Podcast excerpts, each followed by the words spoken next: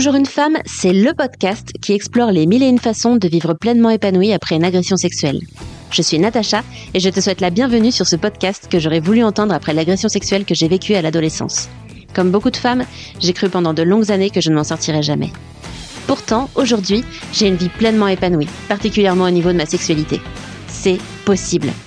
Seule ou avec mes invités témoins et experts, je donne à chaque épisode des clés pour que toi aussi, tu puisses te créer une vie dans laquelle tu te sens libre, puissante et épanouie. Bonne écoute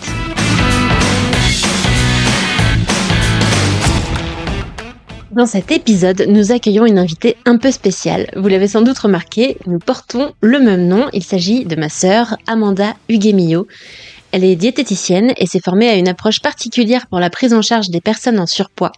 Tu découvriras dans cet épisode pourquoi les régimes sont mauvais, le lien entre l'agression sexuelle et le surpoids et les étapes pour revenir à son poids de forme. Bonjour Amanda et bienvenue sur ce podcast. Merci d'avoir accepté mon invitation. Bonjour Natacha, merci, avec plaisir. Tu es diététicienne, tu es diplômée d'une école d'ingénieur euh, en alimentation et santé. Et euh, aujourd'hui, tu accompagnes, entre autres, entre autres choses, tu accompagnes des femmes euh, en surpoids en consultation.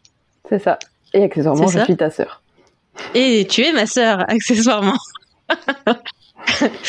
Est-ce qu'il y a autre chose que tu voudrais rajouter à cette présentation?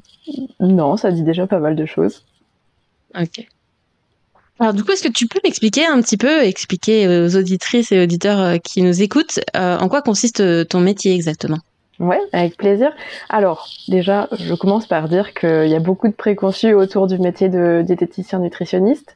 Le premier étant que nous sommes des amaigrissologues, que notre but est de faire maigrir les gens, notamment en donnant des régimes. Alors moi, c'est pas exactement ce que je fais, même si, en effet, j'accompagne des personnes qui sont en souffrance avec leur poids.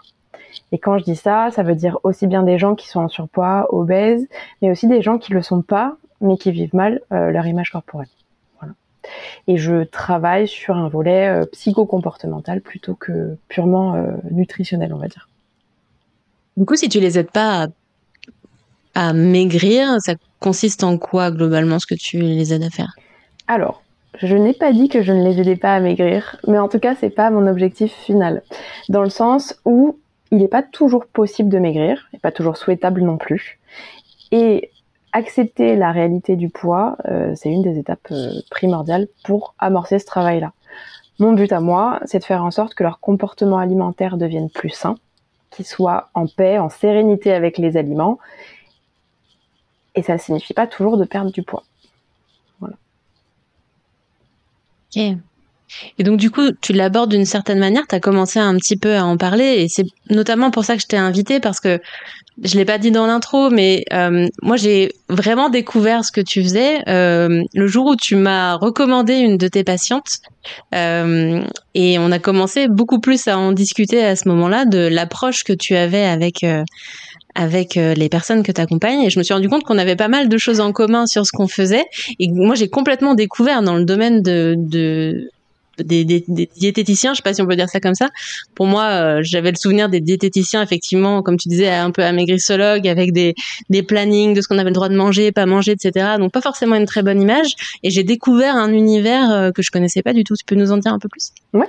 Alors en fait, je, je fais partie d'un, d'un groupement, euh, enfin un groupe de réflexion qui s'appelle le GROS, le groupe de réflexion sur l'obésité et le surpoids. Un sacré nom. voilà. Au moins, il marque les esprits. et en fait, c'est une approche complètement différente, qui existe depuis euh, plus d'une vingtaine d'années.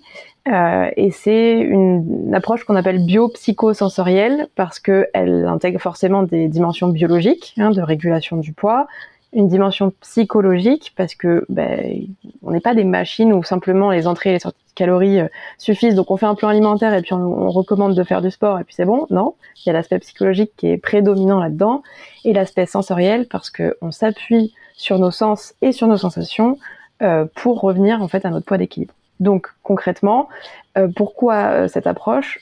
On est parti d'un constat. Pas moi à l'époque parce que je, pense que j'étais encore à l'école, mais le constat c'est que les régimes sont inefficaces sur le long terme et qui sont même dangereux pour la santé physique et psychologique.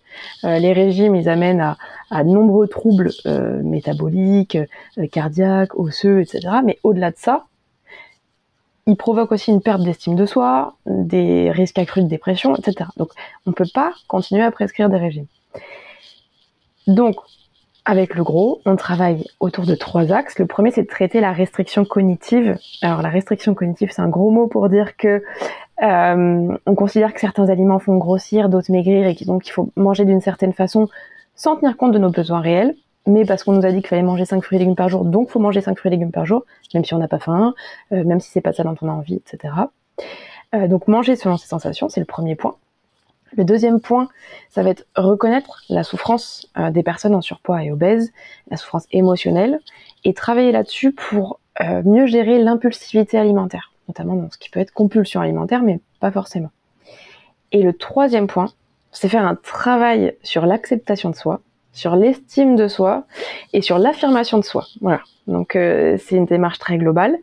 Euh, le gros, c'est donc un groupe de réflexion à la base. On est des professionnels de santé de tous horizons.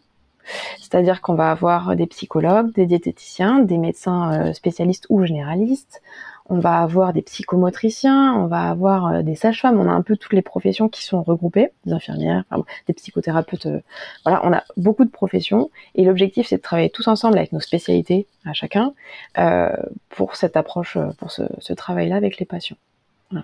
Ok, du coup, vous vous complétez euh, mutuellement. C'est pas forcément une seule personne qui va traiter les différents aspects que tu avant.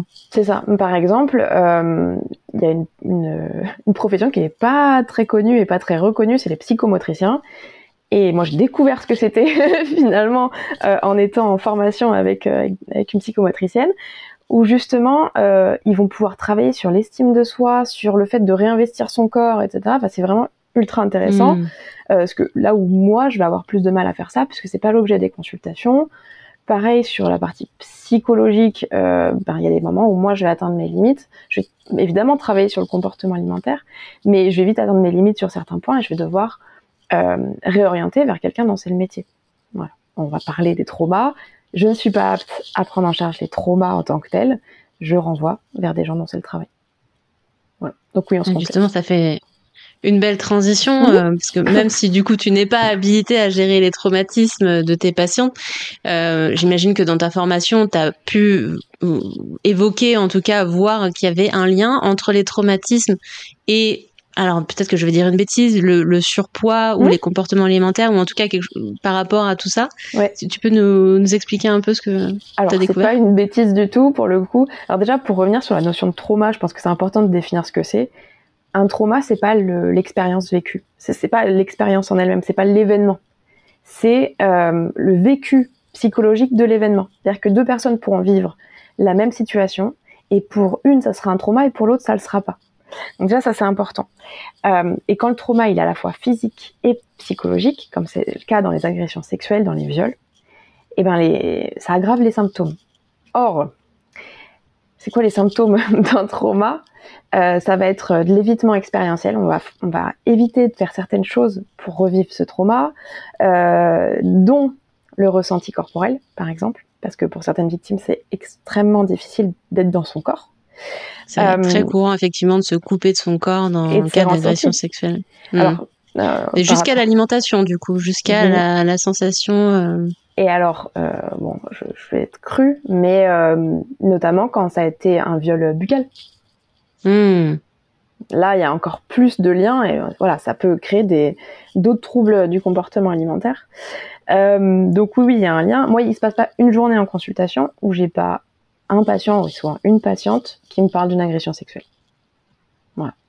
Beaucoup d'inceste, euh, des viols, de la violence conjugale aussi, mais euh, c'est quelque chose d'hyper prégnant. Alors il y a un biais évidemment, c'est que je prends en charge principalement des gens qui sont en surpoids ou obèses. Et aujourd'hui, il y a des études qui montrent des liens très très forts entre l'obésité et les agressions sexuelles. Notamment, j'ai vu une étude qui disait que parmi tous les patients qui étaient venus, enfin les patientes surtout, qui étaient venus consulter euh, pour une chirurgie de l'obésité, une chirurgie bariatrique, il y avait 93% avec des antécédents d'abus sexuels. Voilà. Donc il y a aussi un lien avec les troubles du comportement alimentaire, que ce soit anorexie, boulimie ou hyperphagie boulimie. Alors, si on, regarde ça très schématiquement, on peut se dire que l'obésité, c'est une couche de protection. On se rend c'est horrible, hein, mais c'est inconscient, mais on se rend indésirable pour se protéger. Et de l'autre côté, l'anorexie mentale, donc euh, c'est une maladie psychiatrique aussi qui, euh, euh, qui consiste à réduire énormément le, comment dire, les apports alimentaires, augmenter ses dépenses dans le but de perdre du poids. pour faire très schématiquement, c'est pas la définition officielle, mais on va dire ça comme ça. Ben là, ça peut être une façon de réduire ses caractéristiques sexuelles, par exemple la poitrine. Si on perd beaucoup de poids, on n'a plus beaucoup de poitrine. Donc du coup, hmm. bah, pareil, euh, il y a ce truc-là de bah, on est moins une femme, donc on attire moins. Enfin, voilà. C'est un peu maladroit ce que j'ai dit. Oui, c'est moins une femme par rapport aux stéréotypes de ce qu'est une femme, euh, qu'est-ce qu'elle, comment elle est représentée, etc. Je pense que on avait compris l'idée. Voilà. Donc, mais c'est, des choses qui peuvent être euh, le plus souvent très inconsciente. On, on fait pas ça dans ce but-là. Ah oui, bah là, je me, me prive de nourriture comme ça. Je... Non, c'est pas du tout ce qui se passe, mais inconsciemment, ça, ça peut être ça. Et notamment. Oui, parce que du coup, là, on parlait de surpoids, mais ça joue aussi dans l'autre sens où on, on, on s'amaigrit et du mm. coup. Notamment chez les adolescents, puisque l'anorexie débute le plus souvent euh, à l'adolescence. Mais voilà. Donc il y a, il y a ça. Ensuite, qu'est-ce qu'il y a d'autre comme le lien? Bah, Par exemple, le contrôle. Je parlais de restriction cognitive tout à l'heure. La restriction cognitive, c'est un contrôle sur son alimentation. Je vais choisir ce que je vais manger. Ça, le contrôle, c'est aussi un symptôme du trauma. Euh, ensuite, euh, la dévalorisation. Une façon de, excuse-moi de te couper, mais de, il y a, je vois bien ce que tu, ce que tu dis là. Il y a, il y a, y a un côté de, au moins je contrôle ça, quoi. Bah, même, si encore une fois c'est pas forcément très conscient, mais de dire, au moins je contrôle ce que je mets dans mon corps, mm. euh, contrairement à ce que j'ai pu vivre avant, euh, même si on n'est pas forcément sur les mêmes euh, choses. Ouais. Mais il y a, y a ce côté de, au moins ça je le contrôle quand on a l'impression de perdre pied sur beaucoup d'autres aspects de notre mm. vie. Et surtout que les agressions sexuelles, il y a une espèce de de perte de soi, perte de contrôle. C'est-à-dire qu'on est dépossédé euh, du, du contrôle sur notre corps, donc ça renforce encore ce, ce symptôme-là. Donc euh, voilà. Ensuite, il y a la dévalorisation du corps euh, après un trauma qui peut survenir. Donc soit dévalorisation dans le sens où on se dégoûte ou ce genre de choses, mais ça peut être aussi dévalorisation de ce qu'on ressent. C'est-à-dire que de toute façon, je peux pas me faire confiance ou ce genre de choses. notamment quand par exemple, on peut imaginer que si une victime n'a pas réussi à se défendre, euh, elle va se dire qu'elle peut plus faire confiance à son corps. Si elle n'a pas réussi à crier, c'est tout ça. Euh, mm. ça fait une coupure euh, supplémentaire. du coup, ça, c'est quoi le lien avec le, avec le poids? La dévalorisation du corps? La bah, Le fait de ne pas faire confiance à son corps, ça engendre des patients qui disent Mais comment je peux faire confiance à ce que je ressens, à mes sensations alimentaires pour savoir quand manger, puisqu'il m'a déjà trahi la hmm. trahison du corps, et alors surtout la mise à distance du corps, c'est rigolo, mais euh, c'est pas que chez les personnes qui ont vécu euh, des agressions sexuelles, mais la mise à distance du corps, c'est lui et moi, mais c'est deux choses différentes. Voilà.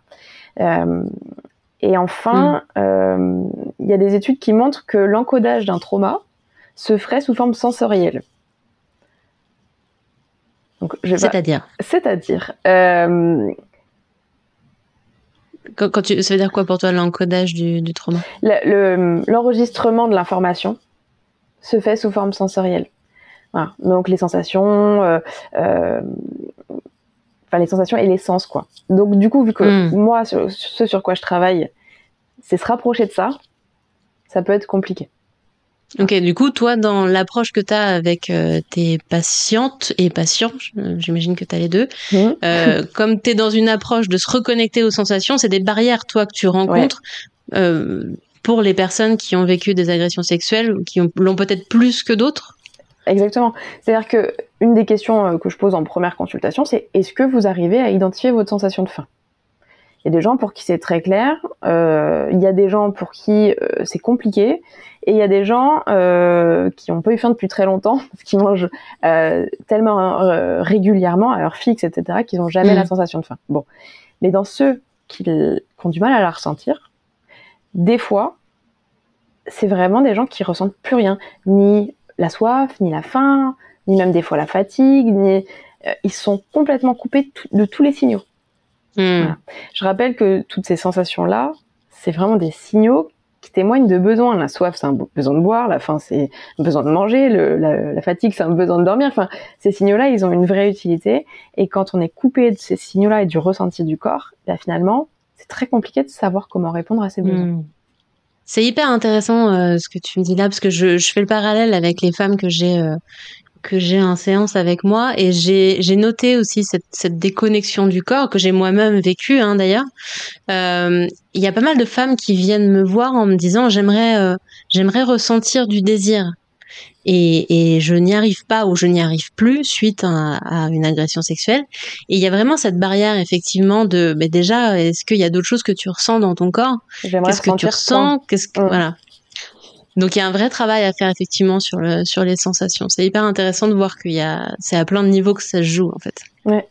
Et euh, alors ça peut passer par exemple, et c'est pas, enfin, si ça peut passer aussi par l'alimentation, mais si euh, l'aspect sensoriel est trop lié à des, événements désagréables, ça passe aussi. C'est aussi lié à l'évitement. Donc, des expériences sensorielles ont été désagréables, ça a été encodé, ça a été voilà. Donc le sensoriel est désagréable. Hmm. Donc on va éviter tout ce qui est sensoriel.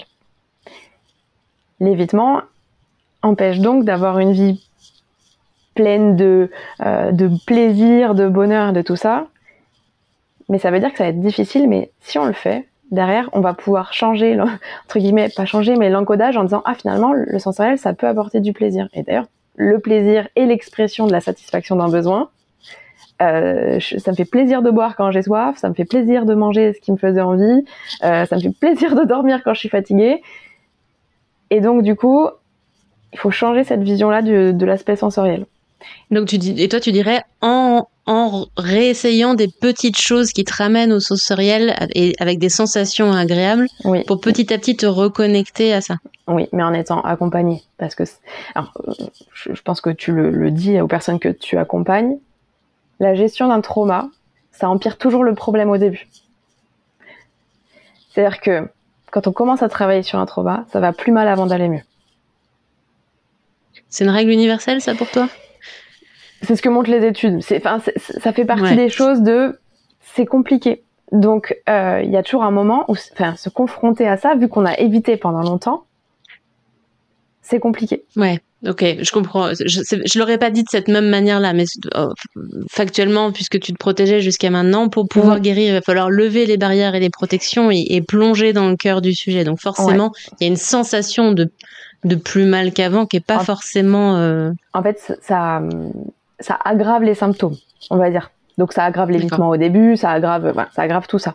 Mais c'est nécessaire pour aller mieux derrière. Voilà, c'est juste bon.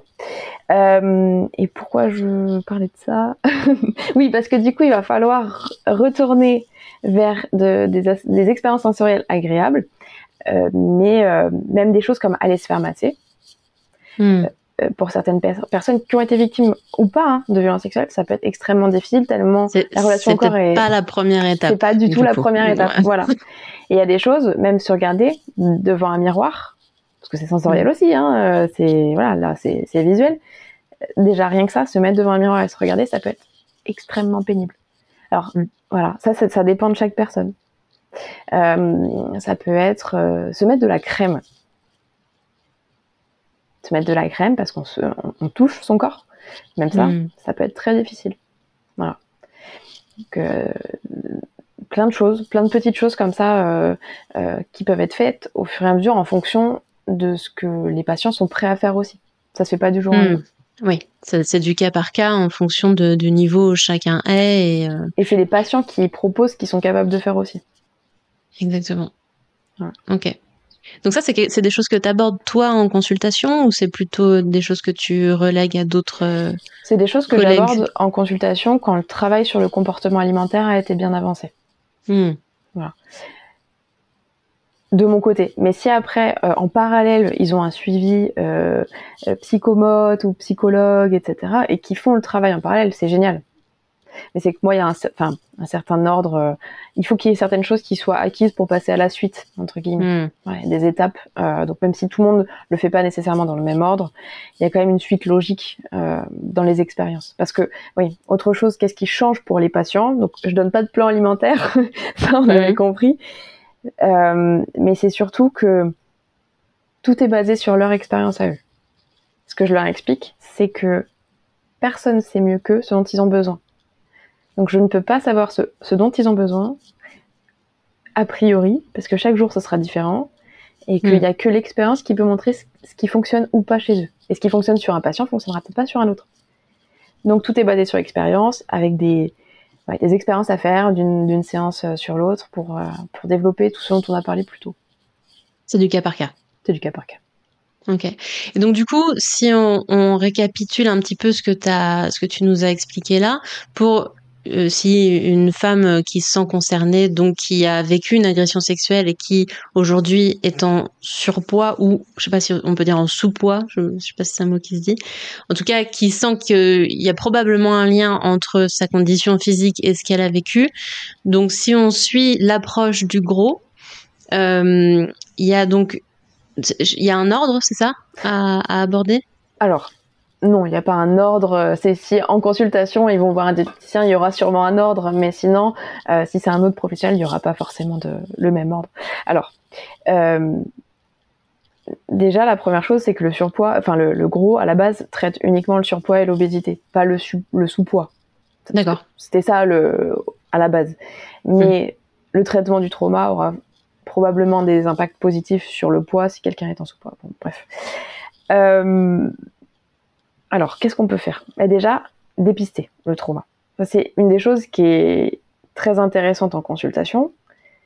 Euh, un peu déprimant, mais très intéressant, c'est que la plupart du temps, je suis la première à leur poser la question. Personne leur a demandé avant, et du coup, des fois, elles n'en ont jamais parlé. Parce que hmm. juste personne leur a demandé. Euh, donc rien que poser la question. Il y a des personnes qui pensent pas que ce qu'ils ont vécu peut avoir créé un traumatisme. Tout à fait. Tout à fait. Et des fois, même ils font pas le lien, alors que la prise de poids, par exemple, a eu lieu juste après. Mais ils font pas le, ils font pas le lien. Et des fois, ils vont dire ah mais j'ai pris la pilule à ce moment-là. Hmm. Et du coup, ils vont mettre ça sur le compte de la pilule, ce qui est possible n'est pas aidé, hein, mais euh, hmm. en tout cas, ils font pas le lien avec le trauma. Après, c'est aussi une façon de se protéger, hein, mais euh, voilà. Donc déjà, euh, poser la question, euh, bah, des fois, ça fait que les personnes font le lien. Alors, dépister, reconnaître la souffrance qui découle de ça, accueillir la parole aussi, hein, parce que faut être prêt à entendre ça en tant que praticien. Et du coup, du point de vue du, coup de la personne? Alors, justement, j'allais y venir parce que c'était le prochain point. Faire le lien. D'accord. Enfin, suggérer le lien entre euh, le vécu traumatique et la prise de poids. Donc pour le patient de son côté, c'est pas du, coup, du coup reconnaître qu'il y a peut-être un lien entre les deux, identifier ça, et ensuite consulter quelqu'un euh, dans le métier de lever ses traumas. Hmm. Donc de mon côté, réorienter. Ok. Du coup, pour une personne, parce que dans, dans le cadre d'un, traumatisme, il y a des moments où on se sent prêt et il y a une période avant où on se sent pas forcément prêt à aller voir quelqu'un. Quelqu'un, du coup, qui aurait envie d'avancer sur le sujet, mais qui se sentirait pas encore prêt à aller se faire accompagner. Qu'est-ce qui pourrait être en son pouvoir, là, pour commencer peut-être un peu de son côté euh? Alors, euh, j'en ai moi des patients qui ont des traumas, qui, qui, qui, sont conscients de la présence du trauma et de l'impact que ça a sur eux, et qui sont pas prêts à consulter des psychologues, etc. Ça nous empêche pas de travailler. On n'avance pas aussi vite qu'on pourrait le faire, mais ça n'empêche pas de travailler sur le poids. C'est juste qu'on va être potentiellement limité sur la reconnexion au corps, sur le respect des sensations alimentaires, etc., etc. Mais ça n'empêche pas de commencer le travail. Pour toi, tout commence par reconnaître le lien entre le traumatisme et le surpoids. Ouais, alors du coup, ça fait un autre lien, mais au gros, on travaille avec euh, la thérapie ACT, donc la thérapie d'acceptation et d'engagement, euh, qui est une thérapie cognitive et comportementale. Et une des choses de l'acte aussi, ça va être euh, le fait de mettre des mots, parce que les mots vont conditionner la pensée, vont tout ça. Donc, le fait déjà de verbaliser, ça permet aussi de défusionner, c'est-à-dire que, bon, un cas typique, euh, ça va être des personnes qui ont pris du poids après une agression sexuelle, mhm. qui n'acceptent pas ce poids pris et qui se blâment d'avoir pris ce poids. Déjà reconnaître que ce poids, si par exemple il était là pour se protéger, ben, c'est une bonne chose, dans le sens où c'était fonctionnel à ce moment-là, on l'a fait pour se protéger, c'est une bonne chose. Voilà. enlever la culpabilité à ce niveau-là. De dire, ce qui s'est passé, c'est pas de votre faute. La prise de poids non plus, c'est pas de votre faute. Vous n'êtes pas responsable de cette prise de poids. Elle avait un objectif, cette prise de poids. Et peut-être que vous avez bien fait à ce moment-là. En tout cas, vous avez fait de votre mieux à ce moment-là. Et on peut le remercier pour ça même, parce que. Ouais, parce que c'est une défense, donc on s'est défendu. Voilà, bon, ok, c'est peut-être pas fonctionnel dans le sens où ça, ça, ça n'efface pas ce qui s'est passé et ça a rajouté de la souffrance supplémentaire, ok. Mais n'empêche qu'à un moment, cette prise de poids, elle était là pour se protéger. Voilà. Donc on se remercie, pourquoi pas. Déjà, quand on a dit ça, il y a une sorte de culpabilité qui s'enlève parce que hmm. euh, non, c'est pas parce qu'on est sans volonté, c'est pas parce qu'on est nul, c'est pas parce que et en même temps euh, c'est logique de croire ça puisque c'est ce qu'on nous répète tout le temps que pour perdre du poids il suffit de bouger plus, de manger moins et du coup si on prend du poids bah, c'est notre faute. Sauf que c'est pas le cas, c'est pas vrai. Donc déjà d'entendre ça, ça fait énormément de bien et surtout ça enlève de la douleur sur de la douleur. Hmm sur de la douleur, sur de la douleur. C'est la différence entre la, la, douleur et la souffrance. C'est que la douleur, c'est le, c'est ce qu'on ressent vraiment, et la souffrance, c'est ce qu'on euh, raconte autour de la douleur et qui amplifie le, le, le vécu, le factuel, quoi. Ouais. Et donc là, en fait, euh, déjà quand on a dit ça, on enlève la culpabilité. Et pourquoi la culpabilité c'est pourri euh, quand on parle du poids? C'est que par exemple, donc je reprends mon exemple, on a pris du poids suite à une agression sexuelle on euh, n'accepte pas ce poids pris. On lutte. Et comment on lutte? Ben, On va faire en sorte de se mettre au régime. Même si on ne dit pas que c'est un régime, même si on dit que c'est un rééquilibrage alimentaire, à partir du moment où on change son alimentation pour perdre du poids, et selon des critères qui ne sont pas nos besoins, mais euh, ce qu'on nous a dit qu'il fallait faire, on est dans le contrôle, on est dans la restriction cognitive. Le problème du contrôle, c'est que ça fait appel au système exécutif, donc une, partie du cerveau qui gère aussi l'organisation, le fait d'être multitâche, etc. Ce centre, il est comme une batterie de téléphone. Toute la journée, quand on l'utilise, ça épuise de plus en plus la batterie. Et la nuit, on la recharge et rebelote le lendemain. Et au fur et à mesure, la batterie elle tient de plus en plus, enfin de, moins en moins de longtemps. Voilà. Hmm. Donc, on épuise les capacités de contrôle. Et quand on épuise ces capacités de contrôle, qu'on est plus capable de tenir ce qu'on s'est dit qu'on allait faire versus nos besoins, parce que le corps va réclamer quelque chose, on va dire non, tu n'auras pas de chocolat parce que ça fait grossir. Mm-hmm. Au bout d'un moment, on n'est plus capable de tenir, on craque. Là où ça devrait nous faire avec du bien. des guillemets pour ceux qui n'ont pas la vidéo. voilà, avec des guillemets. Parce que du coup, j'utilise volontairement ce mot craquer parce que c'est c'est le contrôle qui craque, qui lâche. Et là, on se sent hmm. nul d'avoir craqué, donc on rajoute de la culpabilité. Et comme on se sent nul, ça régénère des émotions négatives qui risquent de nous faire remanger. Et on s'arrête plus, c'est ça qu'on appelle une compulsion alimentaire, en gros. Hmm. Donc si on enlève cette culpabilité, on mange, ça va mieux, et on passe à autre chose. Parce que oui, l'alimentation... Et à plein de niveaux. Oui. À plein niveau, la culpabilité, moi, c'est un des premiers sujets que j'aborde mm. parce que tant que la culpabilité, elle est là, on peut pas avancer sur le reste. C'est mm. la première barrière à l'entrée parce qu'effectivement, dès qu'il y a des, euh, des, des potentielles améliorations, il y a la culpabilité qui vient se remettre devant avec une estime de soi au plus bas, de mais de toute façon je peux pas y arriver, non mais de toute façon ça ça peut pas marcher. Et donc la culpabilité c'est vraiment le premier euh, le premier truc à faire sauter.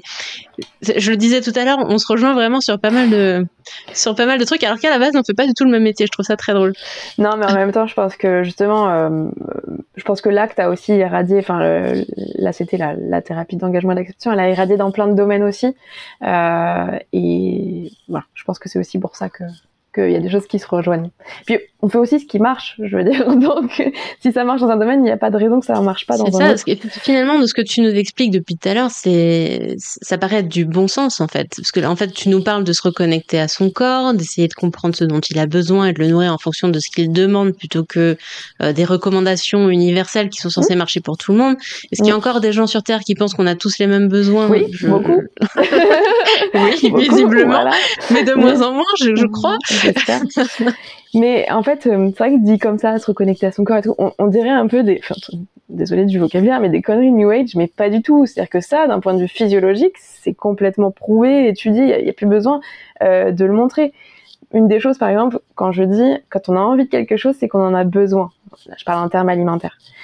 Euh, que ce soit un besoin nutritionnel, énergétique ou émotionnel, c'est des besoins qui sont tout aussi importants. Ça, c'est prouvé. Et on sait aussi que, par exemple, quand on, va mal, quand on a une émotion qui est compliquée à gérer et qu'on essaye de la réguler, bah, l'alimentation, ça fonctionne.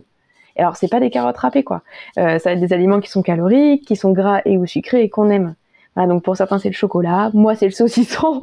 Mais voilà, en tout cas, euh, ça, d'un point de vue euh, physiologique, ça a été étudié, même chez des animaux. Ça régule, ça diminue le cortisol. Enfin, on va vraiment mieux après avoir mangé. Donc, et du coup, en quoi c'est bon d'écouter euh, ces, ah, c'est des compulsions alimentaires du coup non, on appelle ça pas du tout. Ça c'est des envies de manger émotionnelles. Ça se transforme en compulsion quand on lutte. Hmm. Ah, et c'est là où je, ce que je voulais dire, c'est que du coup, ça va mieux quand on mange, mais si on culpabilise, bah, euh, déjà c'est de très courte durée ce, ce, réconfort, et puis en plus, euh, bah, du coup, ça rajoute de la souffrance. Donc, tu, ta question, pardon, j'ai oublié. Ma question c'était euh, en quoi c'est utile de de alors du coup je vois qu'il y a des mots qui sont ancrés hein. j'allais dire qui de céder à ses envies. ouais, céder c'est pas le bon mot du coup. c'est pas céder c'est répondre. Hmm. ouais. Céder en effet ça, cette connotation que bah voilà on a lutté puis on a perdu quoi. Hmm, hmm. euh, répondre en quoi c'est utile? Alors donc ce que je disais au début c'est que je ne peux pas garantir aux patients qu'ils vont perdre du poids. Pourquoi? Parce qu'en répondant à ses besoins on revient au poids d'équilibre. Je parle pas de poids de forme, je parle de poids d'équilibre. Le poids d'équilibre, c'est une valeur de consigne pour le corps euh, vers laquelle il essaie de ramener. Je fais le parallèle avec la température corporelle. La valeur de consigne mm. pour le corps, c'est 37 degrés. C'est différent du poids, où là, euh, c'est la même pour tout le monde, mais le poids, on a tous une valeur vers laquelle le corps essaie de nous ramener. Encore, la température, il y a des gens qui sont plus vers le 36 que le... Oui, mais du coup, comme pour c'est vachement plus large comme, euh, ouais. comme, comme, euh, voilà, comme cible. Bon. Donc, cette valeur de consigne-là, le corps fait tout pour nous y ramener. Comment? Avec des signaux, notamment de faim et de satiété. Alors, la satiété, c'est l'absence de faim, donc c'est l'absence de signal, en fait. Et la faim, c'est un symptôme physique, le ventre qui gargouille, le creux dans l'estomac. Des gens, c'est la paupière qui tremble, d'autres, c'est un truc dans la gorge. Enfin, ça, c'est très personnel aussi. Et quand on répond à ces besoins-là, et d'autres, les envies de manger, le rassasiement, donc le fait d'avoir répondu à ces envies-là, in fine, on, on revient à notre poids d'équilibre. Mais, est-ce qu'il y a un mais? Il y a des gens qui viennent me voir en disant oui, aujourd'hui je fais 90 kilos, mais euh, j'ai gardé le poids de 60 kilos pendant euh, quasiment toute ma vie. Hmm. Et donc ils pensent que c'est leur poids d'équilibre. Ça a été leur poids d'équilibre probablement, mais aujourd'hui leur poids d'équilibre a pu se euh, dérégler vers le haut, jamais vers le bas. Pourquoi? Parce que le poids d'équilibre c'est pas vraiment un poids. On n'a pas une balance interne qui dit qu'on fait 60 kg. C'est une quantité de cellules graisseuses. Donc les adipocytes. Et ces adipocytes, leur but c'est de stocker l'excès de calories quand on mange trop. Donc ces adipocytes, ils peuvent grossir comme ça, se gorger de graisse euh, quand on a un excès de calories. Et puis ils relarguent ces graisses pour les utiliser quand on en a moins. Voilà. Hmm. Donc, ça, voilà, ça c'est réversible. Ce qui veut dire que quand on a un excès de calories à Noël, par exemple, et eh ben ces adipocytes ils vont grossir, et puis après les fêtes où ça va se calmer, ils vont euh, retrouver leur taille normale. Le problème c'est quand on continue à avoir un excès de calories sur des longues périodes. Les adipocytes grossissent et au bout d'un moment ils atteignent une taille euh, critique. Et là, ils peuvent plus se développer. Donc la seule façon pour eux de continuer à stocker l'excédent de graisse, c'est de recruter de nouvelles cellules. Et donc là, on a plus un adipocyte, peut-être deux, qui à, leur tour, à son tour peut aussi euh, stocker des graisses. Et autant ça, c'est réversible, autant la multiplication, elle est irréversible, et c'est ça qui, qui modifie le poids d'équilibre vers le haut. Donc, dans le premier cas, là, on prend du poids, mais le poids d'équilibre ne change pas. Mhm. Dans le deuxième cas, on prend du poids et le poids d'équilibre change. Et donc, on a une nouvelle valeur de consigne pour le corps. Et donc, c'est impossible de détruire des cellules graisseuses euh, créées Aujourd'hui, oui. D'accord. En fait, ce que tu peux faire au mieux, c'est de les réduire à leur minimum de stockage, oh, juste mais pas les détruire. C'est-à-dire, on, redescend, pour redescendre sous le poids d'équilibre, comme tu dis, en fait, en, réduisant au maximum la taille, pour mm. revenir en dessous du poids d'équilibre, il faut être tout le temps dans le contrôle et dans la privation. Ah oui, parce que si on, si on diminue au maximum euh, le stockage, ça veut dire qu'on est en dessous du point normal parce qu'on est censé en stocker, c'est ça? bah, Il faut des réserves, sinon le corps se met en mode euh, warning, attention, on va mourir, enfin un peu drama queen le corps, quoi. Euh, il faut... Son but, c'est de nous, de, nous maintenir en vie, il faut pas l'oublier. Et pour lui, cette quantité de graisse stockée, c'est sa façon de nous maintenir en vie. D'accord. Oui, parce que tu rappelles un truc qui est, peut-être évident pour toi, mais qu'on a besoin de gras pour vivre, en oui. fait. bah, un minimum, parce que euh, enfin, le corps a pas notion qu'aujourd'hui on est en surabondance alimentaire. On a toujours cette peur de manquer, de ah bah avant on mangeait euh, pas tout le temps à heure fixe, etc. Donc il fallait stocker pour pouvoir réutiliser plus tard au moment où on, pourrait pas manger de suite. Aujourd'hui mm. c'est plus le cas, mais on a gardé ça quoi. Donc euh, oui, il faut une petite quantité de, de, graisse quand même. Et cette quantité, elle dépend de chaque individu. C'est en partie génétique, mais pas que. Il y a un peu d'épigénétique. Mais ce qui va vraiment influencer le poids, c'est le comportement alimentaire. C'est-à-dire qu'on peut être prédisposé à avoir un poids naturellement haut. Ça, c'est injuste, c'est la grande roulette euh, de la vie. Mais c'est à force de lutter contre ce poids qu'on risque de le, de le, dérégler et de le faire remonter ce poids d'équilibre. Voilà. D'où l'importance de l'acceptation du hmm. poids. Accepter, c'est pas euh, être content de faire ce poids-là, c'est pas se résigner à faire ce poids-là. C'est juste dire, ok, la situation, pour moi, elle est pourrie, je suis pas ok avec ça, mais comment j'en tire le meilleur profit finalement Voilà, hmm. c'est ça l'acceptation. C'est ouvrir les yeux sur ce qui est hmm. pour pouvoir ensuite évoluer vers ce qui est important pour nous d'une manière ou d'une autre. Quoi. Vers les valeurs. Hmm. Ah, on se rejoint encore une fois. Voilà, parce que j'ai beaucoup de gens qui viennent et je leur demande pourquoi ils viennent me voir, ils me disent pour perdre du poids. Ok, c'est pas la vraie raison de perdre du poids. Pourquoi perdre du poids? Alors, on va pas se mentir, d'un point de vue sociologique, euh, etc., euh, être mince, c'est plus facile. Ouais, c'est vrai. Mais souvent, c'est quand même pas la raison. Hmm. On va avoir des gens, par exemple, qui disent... Euh, en fait, j'ai une question, c'est qu'est-ce que votre poids vous empêche de faire? Votre poids ou votre image corporelle? Et des fois, on va me dire bah, d'aller à la plage. Alors, on est d'accord que leur poids ne leur empêche pas d'aller à la plage. Ils s'empêchent d'aller à la plage à cause de leur poids. Et ça hmm. s'entend. C'est très difficile. Ok. Hmm. Mais par contre, s'ils me disent, je veux faire un saut élastique et euh, la limite de poids, c'est 100 kg, j'en fais 110. Ok. Là, votre poids vous empêche de le faire. Ok. Après, est-ce que le saut élastique est plus important que le risque de perdre du poids pour le reprendre derrière avec souvent un bonus? Voilà. C'est une vraie question à poser. Hein. Peut-être que la réponse est oui. Peut-être que c'est plus hmm. important. Voilà. Mais quelle est la vraie, euh, la vraie raison? Qu'est-ce que votre poids vous empêche de faire? Aller à la plage. Ok, bon. Qu'est-ce qui est important dans le fait d'aller à la plage? Passer du temps avec mes enfants. Ok.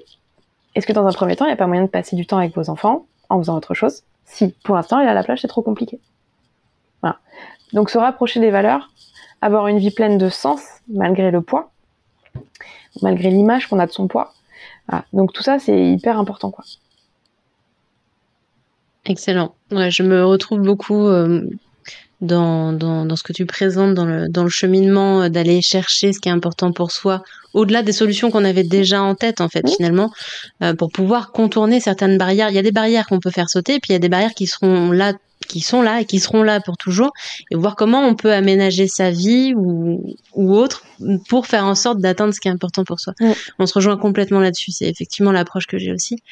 Euh, on commence à, à arriver euh, vers la fin du podcast. Si on devait résumer euh, ce que ce que tu nous as dit dans dans l'idée du coup d'aider des, femmes qui sont en surpoids et qui ont vécu une agression sexuelle, euh, qu'est-ce que qu'est-ce qu'on pourrait retenir de tout ce qu'on s'est dit Je pense que la chose la plus importante à retenir, si je m'adresse à des femmes directement euh, qui sont dans cette situation, c'est déjà que c'est pas de votre faute. C'est pas de votre faute d'avoir pris du poids c'était peut-être même une bonne chose. En tout cas, à ce moment-là, ça paraissait être une bonne chose. Même si c'était pas décidé, même si c'était pas voulu et qu'aujourd'hui ça vous cause de la souffrance. C'est pas de votre faute. Et vous n'êtes pas coupable. Ni de ça, ni du reste. Voilà. Ça, c'est hmm. la, pro je pense que c'est la chose la plus importante à retenir. Maintenant, sur ce qu'il est possible de faire, ben, il y a des gens qui sont formés pour avoir une, une, écoute active, bienveillante, euh, sans jugement, ni de votre poids, ni de votre vécu. Euh, donc je pense à notamment tous mes collègues du gros, euh, qu'on peut d'ailleurs retrouver sur l'annuaire euh, du gros en ligne, donc gros.org, il faut aller chercher dans l'annuaire. il y a aussi des médecins et ou des praticiens de santé qui sont pas membres du gros, mais qui ont une approche aussi bienveillante, parce que des fois ça rajoute de la souffrance aussi quand il y a de la grossophobie médicale. Donc là, je vous invite à aller sur Gras Politique, qui est une association et qui a une carte de France où les gens ont répertorié les praticiens de santé safe par rapport à ça. Voilà. Euh, donc à retenir, qu'est-ce qu'on peut faire? Euh, Se faire accompagner par des gens bienveillants. Hmm. pour se reconnecter à son corps. Super. Merci pour, euh, pour ces ressources. Est-ce que tu aurais euh, d'autres sources, des lectures, des podcasts, des films, euh, des documentaires que tu pourrais conseiller Alors, avec plaisir. pour en savoir plus sur cette approche biopsychosensorielle, il y a le docteur Zermati, qui est un des cofondateurs du GROS, qui a écrit Oser manger, je pense que c'est le dernier livre qu'il a écrit, et qui explique bien tous les mécanismes qu'il y a derrière, donc pour mieux se comprendre. Ça c'est pas toujours évident d'appliquer euh, de façon concrète ce qu'il y a dans le livre, mais en tout cas, ça permet de mieux comprendre les mécanismes qu'il y a derrière. Euh, ensuite, il y a un livre de Gabrielle Dédier, qui est une, activiste euh, notamment contre la grossophobie, qui s'appelle On ne naît pas grosse.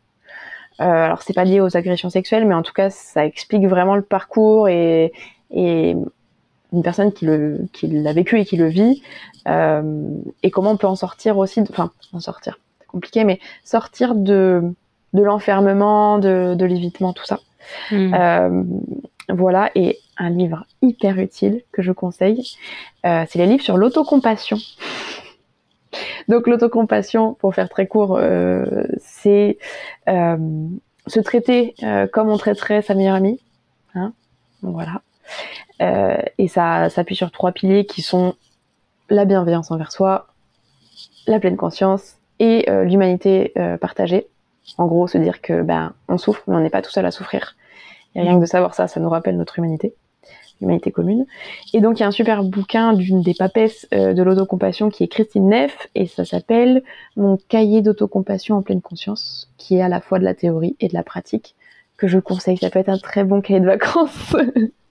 Je, je l'ai acheté à un moment où j'étais pas très bien, où j'étais euh, angoissée, un peu déprimée, et mm. euh, j'avoue j'ai dû faire les quatre premières pages, mais ça m'a déjà fait énormément bien. Donc je, je plus sois. C'est ce qu'ils disent. Ils disent, euh, faut être aussi compatissant envers soi-même quand c'est pas le moment. ça sert à rien de mm. se forcer. Euh, ça peut être hyper utile, hyper bénéfique, mais seulement si c'est le moment. Et ce qui est chouette, c'est ce truc-là de dire, bah, je peux l'arrêter et puis le reprendre plus tard. Il n'y a pas du tout de problème. Euh, Aussi bien pour les cahiers, pour l'accompagnement et pour tout un tas de choses. Euh, ne pas culpabiliser de ne pas y arriver maintenant. Il y a des moments où on est prêt, il y a des moments où on ne l'est pas. Mm. Moi, j'ai attendu 16 ans avant de me faire aider parce que avant, je ne m'en sentais pas capable et j'avais tout un tas d'autres raisons qui ont fait que je ne suis, je ne suis pas allée. Mm. C'est le moment quand c'est le moment. Ça peut être une petite étape, une grande pause, une autre petite étape et ainsi de mm. suite. Ça peut être tout seul, ça peut être en étant accompagné. Il n'y a pas de règle. Et le progrès n'est pas linéaire. Quelque chose à rappeler aussi. Voilà. Clairement. Super. Donc, euh, oui. Non, parce que j'allais dire pareil pour les accompagnements. Euh, des fois, quand les patients n'arrivent pas à voir que c'est pas le moment, des fois, je, je, leur dis, je dis, vous vous rendez compte mm. de tout ce que vous avez à gérer? Je vous demande des choses en plus. Est-ce que vous pensez que euh, c'est pas trop? Voilà. Et des fois, c'est mm. important de reconnaître plutôt que d'essayer de tenir à tout prix pour montrer qu'on est fort, etc. Non, il y a des fois où il faut dire, euh, bah là, mon besoin, c'est peut-être de prendre un pas de recul et de faire ça plus, plus tard. Mm. Merci en tout cas pour toutes ces ressources. On mettra euh, dans la description euh, les, liens ou en tout cas les noms de tout ce que tu as cité. Euh, Toujours une femme, c'est un podcast sur les mille et une façons de se créer une vie épanouie après une agression sexuelle. Qui dans tes contacts tu voudrais inviter pour venir partager autour de ce sujet? Par exemple Sylvie Benkemoun, qui est la présidente du GROS, je pense pourrait apporter plein de choses. elle est psychothérapeute, je crois je sais plus exactement son titre, mais elle pourrait parler de grossophobie et du lien avec euh, les agressions sexuelles, par exemple. Hmm, super. C'est noté. Merci pour la pour la recommandation. Euh, comment on peut te suivre, te joindre si on a envie de, de regarder ce que tu publies, puisque tu publies de, temps en temps des choses, ou mhm. se, se faire accompagner par toi? Où est-ce qu'on on peut te retrouver? Alors, euh, je publie rarement, mais sur Instagram, euh, at Amanda voilà. Euh, et sinon, pour les accompagnements là où je vis, donc à Agen, dans le sud-ouest, sur Doctolib, et en visio sur ma diète en ligne, en cherchant mon nom. Ok, super. Et on mettra tous ces liens aussi en description pour pouvoir te retrouver. Merci infiniment, Amanda. Est-ce qu'il y a quelque chose que tu voudrais ajouter avant qu'on clôture ce, cet épisode? Non, merci de m'avoir invité. C'était chouette. Et puis, bah, peut-être une prochaine. peut-être une prochaine sur un autre sujet. Merci beaucoup, Amanda. Merci euh, de nous avoir écoutés et à très bientôt. C'est la fin de cet épisode. Je te remercie pour ta chaleureuse écoute. Si tu veux être informé des prochains épisodes ou en savoir plus sur comment j'aide les femmes ayant vécu une agression sexuelle à se créer une vie dans laquelle elles se sentent libres, puissantes et épanouies, rejoins ma newsletter sur toujoursunefemme.fr slash newsletter. Tu retrouveras le lien en description. Je t'envoie tout mon amour et à très bientôt